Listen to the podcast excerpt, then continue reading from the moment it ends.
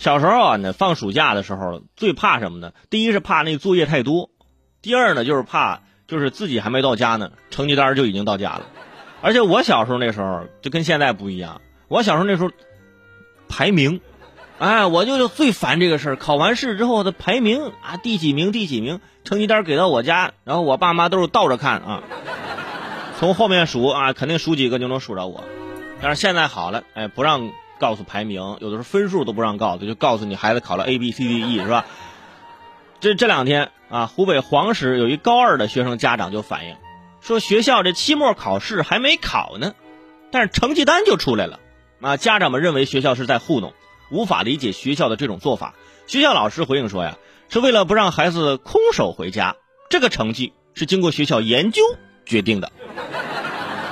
啊，至于提前发的成绩单是学生们之前三个月月考的平均成绩，朋友们，成绩可以研究决定，这也是第一回听说啊。呃，学校期末考试还没考，成绩单就出来了，真正走在了教育的前沿，走在了考试的前沿。再往前走走，如果连入学考试都能加在里面一起算啊，那就更厉害了，是吧？第一次听说上学不能空手回家这么个说法，那不能空手回家，那你你发点牛奶、鸡蛋、棒棒糖什么之类的也行啊。或者把班费分了，然后也不也挺好，啊，不行啊，就得得给你带成绩回家，是不是？当然了，你不能空手回家，你还要满满当当的暑假作业呢，是不是？哪里是空手，明明是满载而归呀。其实不是一个很大的事儿啊，引起了很多家长的不满。学校本来也可以提前解释啊，说的发的是月考平均成绩，是吧？过些天再发期末的考试成绩，家长肯定也能理解，而不是拿出每个人的平均成绩说啊，期末成绩出来了。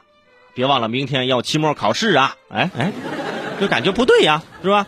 问题是学校说呀，这个成绩是学校研究决定的，三个月啊月考的这成绩加一起除以三，这还需要研究。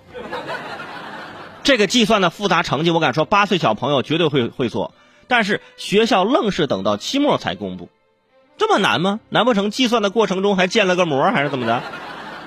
主要是可怜了那些期末好好复习了的那些学生。本来想努力学习，到最后期末考试的时候呢，成为一匹黑马。没想到，呵呵，月考成绩到家了。嗯，的确是不能空着手啊，真的。哎，问题是你，我爸妈打我的时候，他也没空过手啊。什么顺手拿什么，就是。现在回家不能空着手，真的，什么时候跟爸妈这么见外了，我也不知道啊。